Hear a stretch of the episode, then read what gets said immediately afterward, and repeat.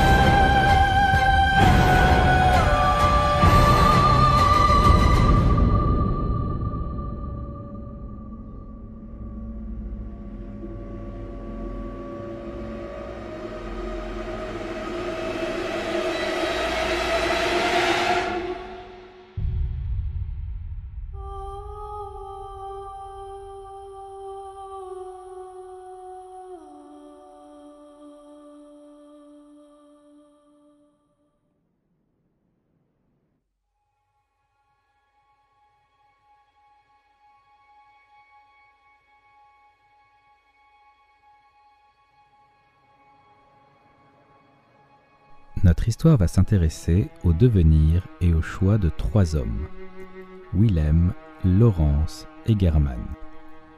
Tous trois sont membres de l'université de Birkenworth dans la région de Yarnam, une région que l'on pourrait comparer à l'Europe pré-industrielle, bercée dans une ambiance et une architecture néo-gothique. Lors de fouilles archéologiques, les chercheurs de l'université découvrirent les vestiges d'une civilisation ancienne, les Ptumériens. En approfondissant leur découverte, ils réalisèrent que les Ptumériens auraient été des surhommes. Avides de comprendre comment accéder à ce nouveau statut pour l'humanité, les chercheurs continuèrent leurs fouilles jusqu'à mettre la main sur le sang ancien tiré d'êtres que les Ptumériens vénéraient. Ces anciens auraient vécu depuis des temps immémoriaux en ces lieux et leur sang pourrait s'avérer être la clé permettant l'élévation de l'humanité.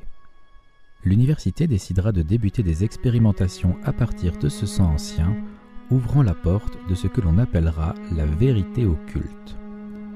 Au début des expérimentations, une fiole fut dérobée par un des étudiants et ramenée à un domaine reculé de la région, le domaine de Kanehurst, mais nous y reviendrons plus tard. À peine les expériences eurent-elles débuté que des monstres firent leur apparition autour de Birgenworth et de Yarnam. German, l'homme du triumvirat le plus apte à l'art du combat, devint le premier chasseur. Il créa un atelier où il commença à former de nouveaux membres, dont une certaine Maria. Les chasseurs arpentèrent alors les régions de Yarnam pour éradiquer cette nouvelle menace. Estimant que les expérimentations sur le sang ancien étaient à l'origine de l'apparition de ces monstres, Willem décida d'arrêter les recherches dessus. Cela n'était pas de l'avis de Laurence, qui se retira de l'université de Birkenworth pour continuer les recherches de son côté en créant l'église du remède. À la tête de cette nouvelle église, Laurence fit construire des chapelles et lança un culte autour de ses recherches. L'Église se mit alors très vite à dispenser des thérapies à l'aide du sang issu de ses propres expérimentations afin de guérir les malades de Yarnam. Ce sang montrait des capacités curatives hors du commun et générait même un gain de force chez les personnes soignées. Cela ne fit qu'accroître le culte et la ferveur du peuple de Yarnam envers l'Église. Pour comprendre ce qui se cachait derrière les expérimentations de Laurence, il nous faut d'abord revenir à Willem. Le haut responsable de l'université ne souhaitait plus travailler sur le sang ancien, conscient du danger que ce dernier représentait. Mais il n'en avait pas fini pour autant avec sa quête du surhomme. Avec ses étudiants et aidé par les chasseurs de German, il continua ses recherches jusqu'à découvrir un village de pêcheurs dont les habitants étaient monstrueusement métamorphosés. Au pied de ce village, sur les rivages de l'océan qui le bordait, Willem fit la découverte de Kos, un grand ancien, dont le cadavre s'était échoué sur la plage. Les informations sur les événements qui suivirent restent floues. Ce que l'on sait, c'est que la dépouille de Kos donna naissance à une entité appelée l'orphelin de Kos, dont les hommes de l'université de Birgenworth, sous les ordres de Willem, arrachèrent le cordon ombilical avant de massacrer les pêcheurs du village. De ce jour découlèrent deux conséquences notables. D'abord, German et Maria, choqués par les événements de ce jour funeste, décidèrent de rompre tout lien avec Willem et l'université. German se consacra à son rôle de chasseur et de formateur, tandis que Maria rejoignit l'église du remède, devenant la surveillante de leur centre de recherche. Ensuite, Kos, grand ancien au pouvoir mystique, même mort, créa le cauchemar du chasseur en réponse à la douleur et à la peine de ce jour. Dans ce cauchemar, prenant place dans un autre plan d'existence, comme un monde parallèle, chaque personne ayant participé aux exactions dans le village des pêcheurs serait enfermée à sa mort à tout jamais. Ainsi, le cauchemar du chasseur devint le lieu de perdition éternelle des chasseurs de German tombés au combat à compter de ce jour. Willem quitta alors les lieux avec ses disciples emportant avec lui le cordon ombilical, centre de ses nouvelles recherches dans sa quête d'une surhumanité. Cela nous ramène à Laurence et l'église du remède, dont le sang thérapeutique, issu d'expérimentations avec le sang ancien, se révélait d'une efficacité au-delà de toute attente. L'Église devint alors une institution toute puissante dans la région de Yarnam, et Laurence se proclama premier vicaire. Malheureusement, pour obtenir ce sang, l'Église se livrait à de terribles expériences qui laissaient les cobayes morts dans le meilleur des cas, ceux qui restaient en vie demeuraient fous et accablés de terribles malformations. Seule une femme, malgré les expériences et les difformités, parvint à garder la raison. Répondant au nom d'Adeline, elle fut la première nonne sanguinaire dont le sang était le trésor de l'Église mais la demande des habitants de Yarnam devenait de plus en plus grande. L'Église décida alors de se rabattre sur le sang d'une autre nonne sanguinaire, Adela, qui échappa de peu aux malformations, et dont le sang fut mélangé avec l'eau céleste issue de l'océan dont Kos avait surgi avant de mourir. Ce sang, de qualité moindre, n'eut pas les mêmes effets. Si au début les patients semblaient guéris de leurs maux, très vite ils cédaient à des instincts violents certains commencèrent même à se transformer en bêtes immondes.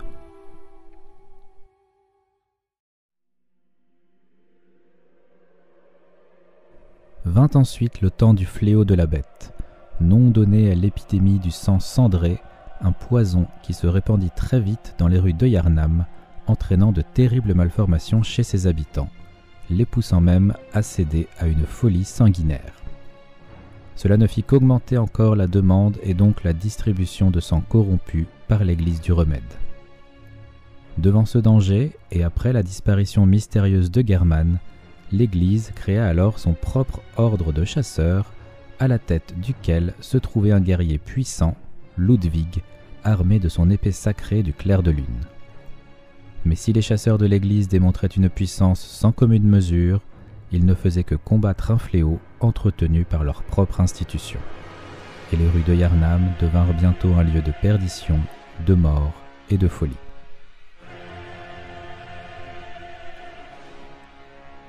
Au-delà des murs de Yarnam, désormais coupés du reste de la région, à l'université de Birkenworth, les expériences continuaient, bientôt entraînant d'autres conséquences. Suite aux expériences sur le cordon ombilical extrait de Kos, Willem avait découvert ce qui sera appelé la lucidité, les yeux intérieurs permettant d'acquérir une connaissance et une perception de l'occulte comme aucun humain n'avait pu le faire auparavant. Cela l'obligea d'ailleurs très vite à se couvrir les yeux d'un masque de métal. Peu de temps après, l'université fut le théâtre de deux nouvelles scissions parmi ses membres, générant la création de l'école de Mensis et du Cœur. D'un côté, un certain Micolache, dont on ne sait s'il s'agissait d'un étudiant ou d'un professeur conférencier, décida de mener ses propres recherches et fonda l'école de Mensis. Il établit ses locaux dans un village voisin nommé Yahargoul et fit capturer de nombreux villageois à l'aide de faux chasseurs pour entamer ses travaux. À la suite de nombreuses et terribles expériences, Mikolaj finit par créer la cage de Mensis. Cette cage, longiligne, se plaçait autour du cou, encerclant la tête, permettant alors à quiconque la portait d'entrer en contact avec un ancien. De nombreux cobayes et étudiants tentèrent l'expérience, mais tous périrent, obligeant Nicolas à porter lui-même la cage. Il entra alors en contact avec un grand ancien, répondant au nom de nourrice de Mergot. Celle-ci l'accueillit au sein de son cauchemar, qui prit alors le nom de cauchemar de Mensis.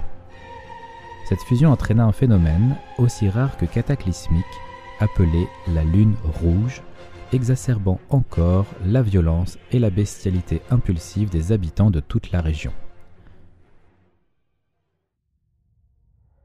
Conséquence alors inconnue de tous à l'époque, la Lune Rouge s'avéra être une porte dimensionnelle durant laquelle un ancien peut tenter de s'accoupler avec un ou une humaine pour avoir une descendance. Depuis des temps immémoriaux jusqu'à aujourd'hui, jamais aucun des enfants nés de cette union ne survécut à l'accouchement.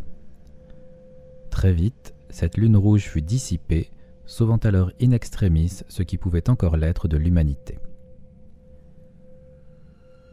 Le Cœur était un autre groupuscule né d'une scission au sein de l'université de Birkenworth et regroupait de nombreux étudiants décidés à reprendre les fouilles archéologiques. Au cours de ces recherches, ils mirent en lumière un calice baptisé le Grand Calice 10 qui leur permit de rentrer en contact avec un être cosmique nommé Ebrietas. Le chœur ramena alors Ebrietas dans les fondations de l'orphelinat de la cathédrale au cœur de Yarnam. Ils utilisèrent ses pouvoirs et ses connaissances pour de nouvelles expériences dans le but d'acquérir le pouvoir du cosmos. Cela transforma tous les enfants de l'orphelinat utilisés comme cobayes en êtres célestes à la tête bleue et disproportionnée. Willem, accompagné de ses derniers fidèles au sein de l'université, continua ses recherches à l'aide de sa lucidité et du cordon ombilical de Kos. La poursuite de ses expériences amena un de ses étudiants, Rome, à entrer en contact avec Kos qui lui accorda alors le savoir des anciens. Rome se métamorphosa alors en une araignée géante, couverte de milliers d'yeux, sans plus aucune notion de son passé, vide de toute humanité. De ce que l'on sait, il est le seul humain à s'être approché autant du statut des anciens. Loin de tout cela, German, qui s'était retiré dans son atelier après les exactions au village des pêcheurs, ne donna bientôt plus signe de vie. Ces chasseurs, tombés au combat, se retrouvaient enfermés à jamais, les uns après les autres, dans le cauchemar que Kos avait créé. Apprenant un jour la mort de Maria, qui était devenue surveillante au sein des ateliers de l'église du Remède, German décida de créer une poupée portant les traits de la jeune chasseuse. Peu de temps après, il quitta son atelier et se retrouva dans le rêve du chasseur, dans un autre plan d'existence créé par un autre ancien. La région de Yarnam n'était désormais plus que mort et folie, où de rares chasseurs tentaient de limiter la menace et de survivre, s'attaquant parfois entre factions, se laissant gagner par la folie pour certains. C'est là que votre propre histoire, celle du chasseur ou de la chasseuse que vous incarnez, débute.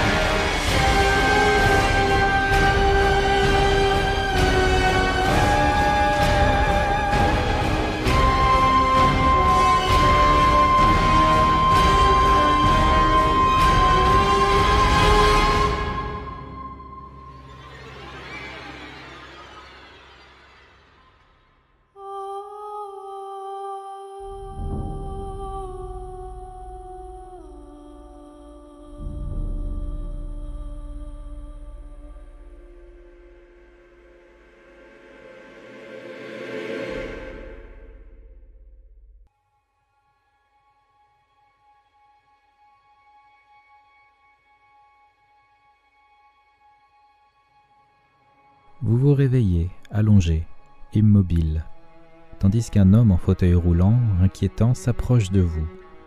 Il vous parle de la thérapie du sang avant de vous faire une transfusion. Vous voyez alors ce qui semble être des hallucinations. Un monstre s'apparentant à un loup-garou qui tente de vous attaquer mais s'enflamme brutalement juste avant de poser ses griffes sur vous, laissant place à des êtres squelettiques et diaphanes qui se penchent et fondent sur votre corps sans défense. Reprenant vos esprits, vous réalisez que vous êtes dans la clinique de Yosefka, dans la ville de Yarnam. Il vous faut sortir d'ici, mais un autre loup-garou vous attend à l'étage du dessous et ne fait qu'une bouchée de vous. Vous réapparaissez alors dans un jardin, calme, apaisant, beau. Au pied des marches, donnant sur un domaine, vous trouvez une poupée de taille humaine adossée contre un muret. Vous montez les escaliers jusqu'à la maison et y rencontrez German, un vieil homme d'apparence fragile assis en fauteuil roulant, qui vous accueille au sein de ce qu'il appelle le rêve du chasseur. Il vous décrit cet endroit comme votre nouveau domicile, où les chasseurs peuvent améliorer leurs armes et leurs compétences grâce au sang. Avare en explication, il vous renvoie très vite combattre les monstres dans les rues de Yarnam, parce que c'est ce que font les chasseurs. Vous vous retrouvez de nouveau dans la clinique de Yosefka, où vous prenez votre revanche sur le loup-garou. Les rues de Yarnam s'offrent alors à vous. Elles sont en proie au feu et au sang. Les seuls êtres que vous croisez dans la rue sont des monstres anthropomorphes qui tentent de vous tuer sans aucune pitié. Vous tentez tant bien que mal de vous frayer un chemin et de survivre à ces rues plus qu'hostiles. Les rares humains, encore aptes à offrir un échange verbal, sont cloîtrés derrière des portes qu'ils refusent de vous ouvrir. Certains semblent désespérés et paniqués. D'autres ont d'ores et déjà cédé à la folie. Vous croisez malgré tout une petite fille qui cherche désespérément ses parents et vous remet une boîte à musique qui pourra peut-être vous permettre de les retrouver. Continuant votre route entre les monstres et le garou, vous arrivez sur un pont et tombez nez à nez avec votre première créature démesurée, la bête cléricale. Ce monstre, probablement un ancien membre de l'Église, est devenu cette créature après une forte consommation de sang délivrée par l'institution dirigée par Laurence. Le combat est intense, la bête est immense et le pont ne vous laisse que peu de place pour vous déplacer et esquiver ses attaques. Sa vivacité et son allonge se révèlent être vos pires ennemis. Vous esquivez autant que possible, frappez quand vous le pouvez sans vous acharner, conscient qu'un corps à corps prolongé vous exposerait à une attaque inévitable. Finalement, après un combat de longue haleine, vous venez à bout de cet ennemi. Cette victoire change quelque chose en vous. Votre lucidité s'accroît.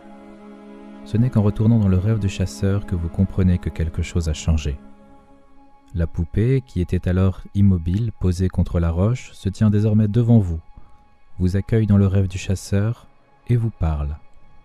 Voilà donc le degré de perception que permet la lucidité. Mais vous n'avez pas le temps de vous attarder sur ce détail. Votre nuit de chasse n'est pas finie, et vous retournez dans Yarnam pour suivre votre mission, éradiquer la menace qui a pris possession des rues de la ville. Votre chemin vous mènera alors à un cimetière, où vous ferez la rencontre du père Gascogne. Vous comprenez alors qu'il s'agit du père de la petite fille que vous aviez croisée un peu plus tôt. Malheureusement, le chasseur qui se dresse devant vous ne semble pas enclin à devenir votre allié.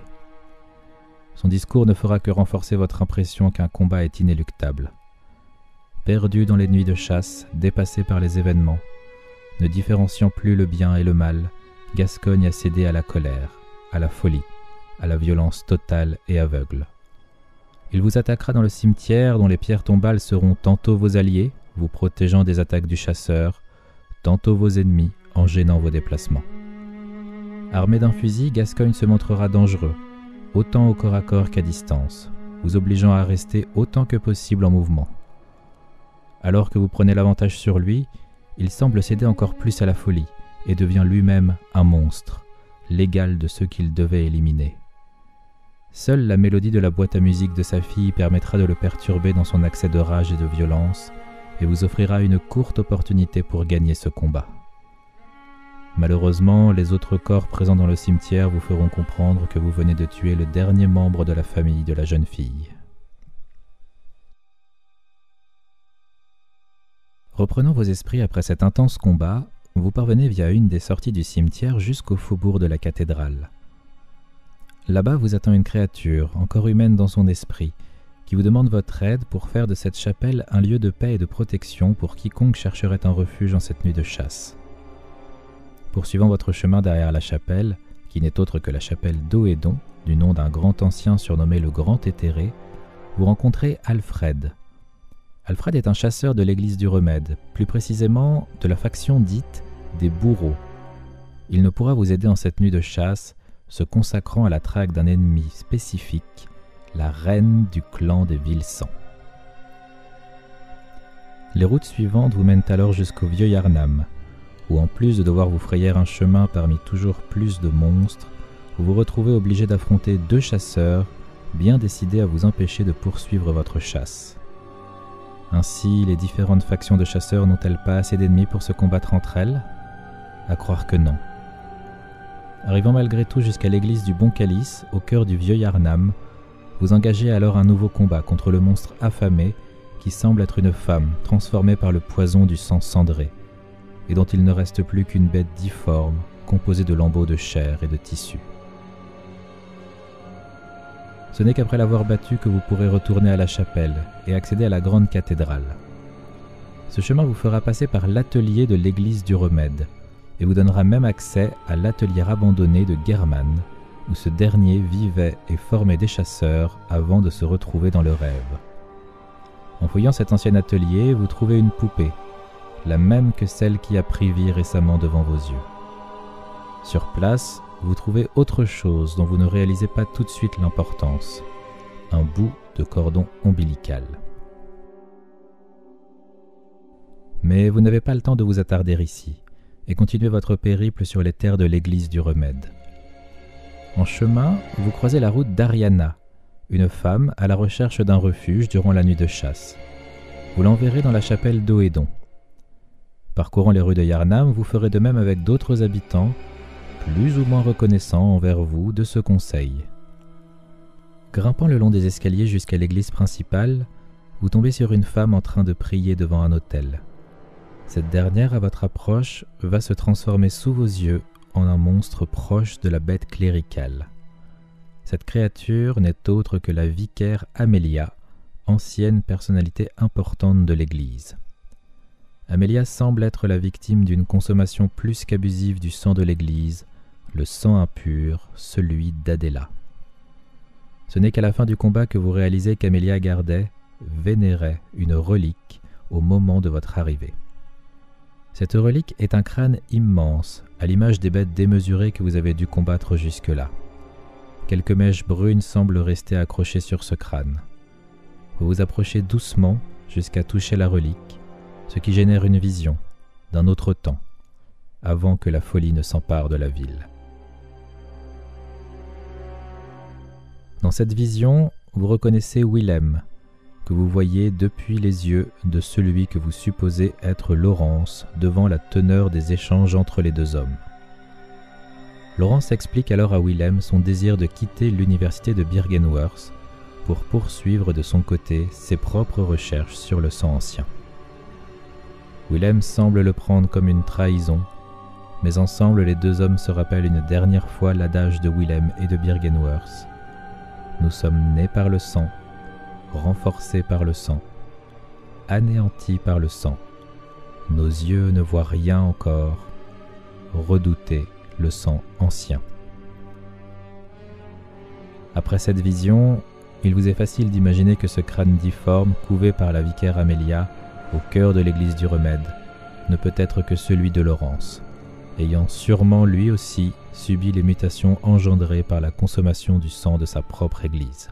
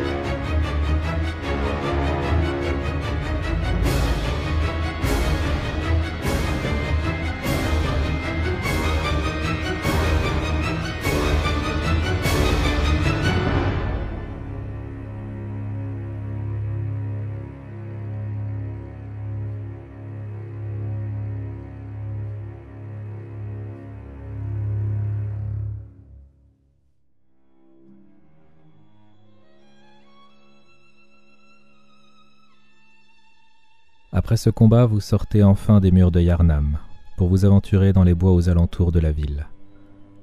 Descendant le long d'un chemin de pierre, vous parcourez la zone d'Emwick Charnel Lane, un enchaînement de petits villages où la folie semble avoir pris possession des habitants. Cette malédiction est la conséquence des terribles expériences que Micolash et les membres de l'école de Mency ont pratiquées sur les habitants du voisinage. Cheminant tant bien que mal le long d'un sentier balisé, obligé parfois de passer par les toits des maisons pour vous frayer un chemin, vous êtes alors accueilli à un carrefour par une calèche qui vous mène sur invitation jusqu'au domaine de Kanehurst. Vous arrivez à Kanehurst, domaine hors du temps, recouvert par la neige, semblant si loin des tragédies ayant frappé Yarnam et Emwick Charnel Lane. Pourtant, très vite, vous réalisez que la mort hante ces lieux. Des monstres insectoïdes, gorgés de sang, vous attaquent avant même que vous ne poussiez les portes du château. Dans ces couloirs et ces halls, gigantesques, de nombreuses menaces vous attendent. Mais vous parvenez malgré tout jusqu'à la bibliothèque du château, immense sur plusieurs étages, remplie d'échelles et de dangers. Livre en bataille au milieu des ouvrages, vous trouvez un passage vers le haut du domaine, affrontant des gargouilles sur les toits enneigés du château. À la recherche du sommet, vous tombez sur un vieil homme portant une couronne qui vous attaque sans sommation. Ses pouvoirs semblent mystiques, et pourtant il ne présente pas les malformations de vos précédents ennemis. Après un combat difficile sur les toits glissants du château, vous finissez par avoir raison de lui. On le nommait Logarius. Logarius était un grand combattant de la faction des bourreaux, dont dépend aussi Alfred, que vous aviez croisé un peu plus tôt dans Yarnam. Logarius mort, vous mettez sa couronne, poussé par une force qui vous dépasse. Alors que vous la portez, apparaît devant vous un passage qui vous mène jusqu'à Anna Lise, une vampire au visage dissimulé dans un masque, reine et dernière descendante directe du clan des Vilsans. Cette lignée et la malédiction qui s'y attache remontent au vol d'une fiole de sang ancien par un étudiant de Birgenworth au sein du centre de recherche de Willem et Laurence. Il la rapporta au domaine de Kanehurst, où chaque membre s'en enivra, donnant naissance à une lignée de vampires avides de sang. Mais comme toujours, le pouvoir du sang ancien s'accompagne d'un lourd tribut. Le clan fut frappé par une épidémie proche de celle du fléau de la bête. Ajoutons à cela les membres du bourreau, sous-faction de chasseurs de l'église du remède, dont l'unique but était d'anéantir le clan des Vilsans. Cela se termina par un combat entre la reine, dernière représentante du clan, et Logarius. Ne pouvant l'abattre, il réussit néanmoins à l'emmurer, faisant de sa couronne le seul moyen de libérer la reine.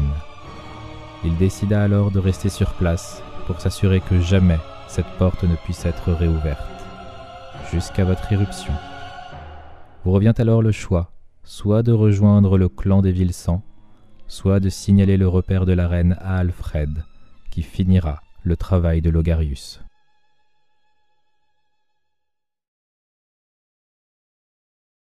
De retour dans la région de Yarnam, votre périple se poursuit dans les bois interdits, en contrebas de la ville. Mélange de taillis épais et sombres, marécageux, nauséabonds, où vous découvrez très vite, au travers des ennemis qui barrent votre route, ce qui semble être la malédiction du serpent. Serpents géants, disproportionnés, et reptiles de toutes sortes vous attendent, cachés derrière les arbres voire même des ennemis dont la tête laisse place à plusieurs serpents, eux pouvant vous attaquer à distance. Autant d'indices qui laissent supposer qu'une autre malédiction frappe ces bois. Ce n'est qu'en fouillant un peu et en croisant un chasseur répondant au nom de Valtre que vous apprenez ce qui s'est passé ici il y a quelques années. Deux chasseurs, les jumeaux Madaras, dont la rumeur veut qu'ils aient été élevés par un serpent, protégeaient sans faille les habitants du bois, face à l'afflux des bêtes et des monstres générés par les recherches sur le sang ancien. Un jour, ils ramenèrent dans un village le cadavre d'un monstre qu'ils venaient de tuer. C'est en le disséquant qu'ils libérèrent un parasite nommé vermine. Le parasite contamina toute la zone, transformant les habitants, désormais affublé d'excroissance reptilienne et provoquant la prolifération de serpents de toute taille. Décision fut prise de condamner la zone, de l'isoler de Yarnam, bloquant ainsi la seule route reliant Yarnam à Birgenworth. C'est à compter de ce jour que cette région prit le nom bois interdits. Parcourant cette zone maudite, vous arrivez sur les terres de Birgenworth, non sans avoir au préalable combattu les trois ombres de Yarnam, trois guerriers eux aussi contaminés par la vermine. Désormais, devant vous se dresse l'université de Birgenworth. Parcourant ses étages, frappé des stigmates d'une érudition perdue, vous finissez par trouver Willem sur une terrasse, avachi sur un fauteuil, son masque de métal cachant ses yeux, devenus trop lucides. Il vous montrera de son sceptre le bord du balcon, donnant directement sur le lac Sélène. Faisant acte de foi, vous sautez, pour atterrir sans explication dans une zone qui semble être située en dessous, peut-être même au cœur du lac Sélène.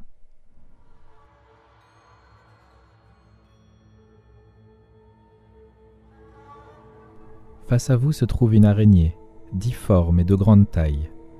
Elle ne vous attaque pas spontanément mais répondra à vos premiers coups en faisant appel à de multiples araignées de taille plus réduite et à une pluie d'énergie. Cette araignée s'avère être Rome, l'étudiant de Willem, qui manqua de devenir l'égal d'un grand ancien. Alors que le combat touche à sa fin, vous achevez Rome d'un dernier coup.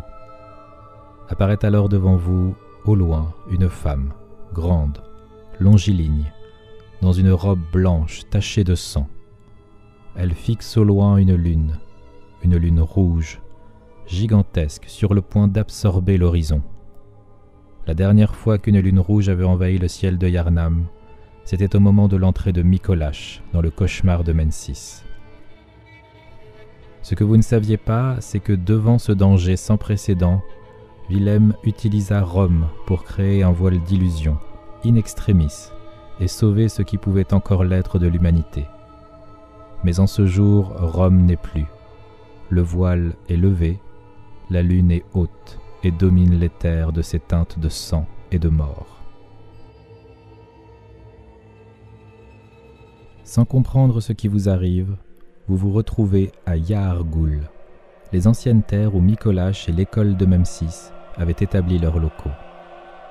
Ici, les monstres sont plus agressifs que jamais, et les rues sont hantées par des femmes dotées d'une cloche ayant le pouvoir de faire réapparaître à l'infini les ennemis que vous éliminez. Malgré tout, ce ne sont pas ces ennemis qui vous marqueront le plus, mais les amis d'Allah, ces êtres colossaux, à quatre pattes, au crâne cryptique, dominant des immeubles de leur corps longiligne et tentant de vous attaquer dès que vous approchez d'elle. Malgré ses ennemis et ses épreuves toujours plus éprouvantes, vous finissez par arriver en contrebas de la ville, et le spectacle qui se déroule sous vos yeux repousse encore plus les limites du mystique et de l'occulte. La lune rouge semble soudain se parer d'un voile noir, épais et brumeux, qui commence à se condenser avant d'expulser un nouveau monstre difforme composé de plusieurs corps fusionnés, suintant un liquide visqueux.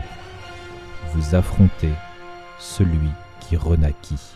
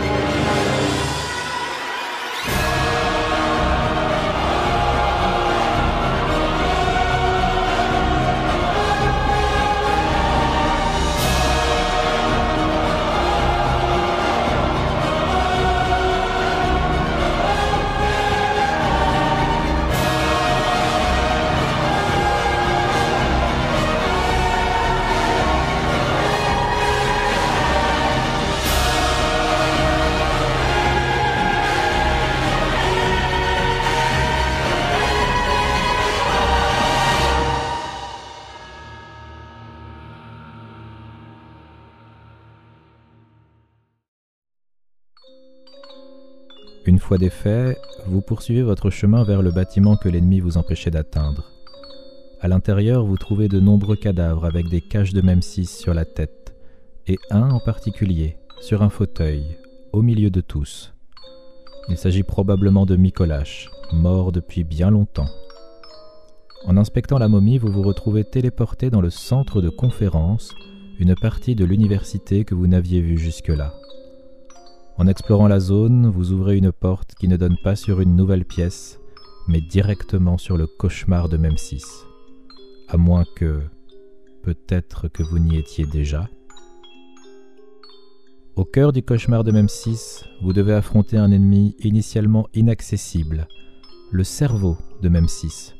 Un cerveau monstrueux et démesuré, recouvert de centaines d'yeux, qui vous attaquera à distance en provoquant chez vous des accès de folie dont vous ne pourrez vous protéger qu'en utilisant l'architecture de la zone pour rester à l'abri de sa vigilance. Parcourant le cauchemar après avoir éliminé de nombreux ennemis, comme des araignées géantes, des corbeaux à tête de chien, et même un chasseur, vous finirez par retrouver Micolache, qui tentera de vous échapper, en vain. Vous l'achevez l'extirpant du cauchemar, le renvoyant à la mort qu'il fuyait depuis tant d'années. Poursuivant votre découverte de la zone, vous retrouvez alors la femme en robe blanche, ensanglantée, devant un ascenseur mécanique. Vous comprenez alors que les cris de bébé qui résonnaient dans tout le cauchemar depuis votre arrivée viennent de ce lieu. Vous prenez l'ascenseur et affrontez l'hôte de ce cauchemar, la nourrice de Mergot. Son corps dissimulé sous de longs vêtements sombres, vous remarquez vite les multiples lames qui terminent ses bras et avec lesquelles elle tente de vous tuer. Esquivant ses attaques et ses téléportations, vous finissez par avoir raison d'elle, mettant ainsi un terme au cauchemar de Memsis. Les cris du bébé se sont tus, mais le berceau qui se tient devant vous est vide vous réalisez que le bébé n'existe plus. Il est mort depuis bien longtemps. Quant à la femme en robe blanche, il s'agit de Yarnam, du même nom que la ville, une ancienne reine ptumérienne que la nourrice avait fécondée lors d'une précédente lune rouge. Encore une fois, l'accouplement d'un ancien et d'une humaine se termina par l'accouchement d'un bébé mort-né. Traumatisée par ce drame, la nourrice créa alors ce cauchemar où le bébé serait avec elle à jamais engendrant la malédiction de la reine ptumérienne, condamnée à entendre pour l'éternité les cris de son bébé. La nourrice est morte, le cauchemar est fini, la reine est libre. Vous retournez dans le rêve du chasseur et découvrez la maison de German en flammes. La poupée vous apprend que le chasseur vous attend dans le jardin, au pied d'un grand arbre vous vous décidez à le rejoindre. German vous propose alors de vous libérer du rêve du chasseur. Vous pouvez accepter ou le combattre. En cas de combat, vous réaliserez que le premier chasseur n'a rien perdu de son agilité et de sa dextérité d'antan. À la mort de German, la lune rouge fait sa réapparition dans le ciel du rêve du chasseur, et vous voyez se dresser devant vous une nouvelle entité tentaculaire, terrifiante. La suite dépendra de vous, de vos choix et de vos actions durant l'aventure. Vous pourrez alors soit devenir le nouveau German, installé dans le même fauteuil, à former et accueillir les prochains chasseurs qui seront acceptés dans ce rêve, ou vous pourrez combattre la présence lunaire dans un dernier combat dantesque contre le grand ancien, à l'origine du rêve du chasseur. Vous comprenez alors les événements fondateurs qui se cachent derrière ce lieu. Lors de la lune rouge engendrée par Micolache, la présence lunaire s'accoupla avec Maria, la chasseuse, élève de German. Comme toujours, cette dernière accoucha d'un bébé mort-né, dont le cordon est d'ailleurs resté dans l'ancien atelier de German. Après cet événement, Maria se retira pour rejoindre les laboratoires de Laurence, où elle se donna la mort après avoir réalisé les conséquences des terribles expérimentations de l'Église. German ne fut plus le même après ces événements. La présence lunaire lui créa alors le rêve du chasseur, où sa poupée, à l'image de Maria, pourrait prendre vie. En échange, German devrait former des chasseurs dans le seul but d'anéantir le cauchemar de Mensis, où les cris de Mergot, résonnant sans fin au travers des plans d'existence, ravivaient chez la présence lunaire sa propre perte. Grâce à vous, le cauchemar n'est plus, et les cris se sont tus. La présence lunaire est apaisée. Mais que reste-t-il de l'humanité?